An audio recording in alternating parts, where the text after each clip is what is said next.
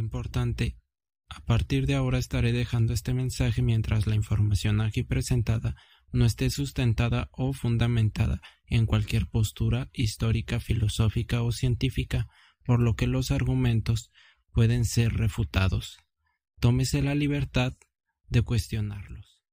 Franco Escamilla decía en un chiste que si tú como mujer le ofrecías solo amistad a un hombre, mejor no lo hicieras. Y como hombres, creo que todos podríamos coincidir, pero es momento de dejar muy atrás esa forma de pensamiento retrógrada. Padecer de un comportamiento animal que solo obedece a sus instintos, hay que superarlo, por el bien de todos nosotros. Hay que comportarnos como personas. Cierto que hemos visto y oído en muchos lados que el hombre por razones biológicas tiene una maduración mental lenta. Es más fácil que caiga en su pasado de cazamamuts y que siempre las mujeres buscan estabilidad y calidad, mientras los hombres buscan cantidad. Una forma sencilla de justificar el por qué no podemos mantener una relación con una chica que no sea de pareja. Hace ya tiempo que el término de friendzone se explotó a más no poder pero por fin podemos hablar de él, desentrañando lo que significa y cuál es su simbolismo en nuestra cultura. Un chico escribe a una chica, Me gustas, y ella responde con un, Te quiero, pero solo como amigo. Después de esto, él queda indignado.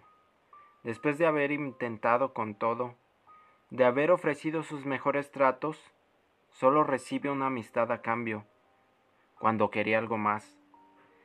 Esto podría hacer parecer a la chica como alguien despiadada, que es narcisista, la hace ver como alguien que no se fija en los sentimientos o en el verdadero valor de las personas. Qué equivocados estábamos. A mí me parecía lógico. A mis once años que fue la primera vez que lo escuché y tuve contacto directo con él. Mientras la perspectiva que tenía sobre el amor romántico persistía, de lo que ya hablaremos en otro episodio, lo seguí considerando como válido. Pero la realidad de las cosas es otra. Fácil fue victimizarnos y tachar a quien nos había rechazado. Por ser amables con una persona, concluimos que somos merecedores de más que su profunda admiración, que ahora deberíamos de estar en el lugar más especial de su vida. ¿Cuán egoísta puede llegar a ser alguien para no estar satisfecho con una amistad y querer más por el simple hecho de que se considera a sí mismo como alguien bueno y honrado? Soldados caídos así es como los llamamos, como si hubieran ido a la peor guerra y después de haberlo dado todo, merezcan ser recompensados por sus grandes hazañas, aunque no hayan logrado nada. Esa guerra, esa guerra es contra las mujeres, las malas de la historia, usurpadoras, abusivas e interesadas en el significado vulgar de la palabra, como si fueran una fiera que hay que domar y no una persona con sus propios sentimientos y expectativas acerca de una relación afectiva y romántica. La historia nunca olvidará tu coraje y sacrificio. Estoy seguro de que, y según lo que he escuchado de mujeres, es incómodo el verse inmersas en una proposición de este tipo, porque tienen casi la obligación social y moral de aceptar cuando ya tendríamos que haber evolucionado lo suficiente para ver que la mujer es alguien aun y cuando no esté ligada a un hombre, así como que sus decisiones y elecciones con respecto de su vida son completamente personales, por lo que no tendría que ser juzgada por hacer lo que cree que le conviene o simplemente lo que quiere. Si quieres salir de la friendzone, puedes volver a intentarlo.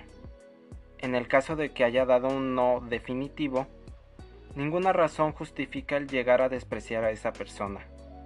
Si quieres saber cuándo insistir y cuándo no, Yo he tenido en toda mi vida menos relaciones que suscriptores en mi canal. Así que ve a suscribirte a mi canal si quieres ayudarme en mi vida amorosa.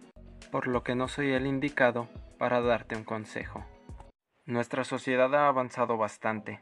Como animales que usan la razón, podemos suprimir nuestros impulsos, evitar cometer injusticias que se sostengan de la naturaleza humana.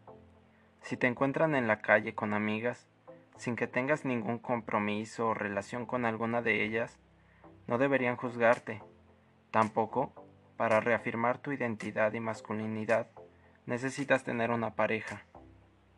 Reconozcámonos como individuos que están completos, a los que no les falta su otra mitad.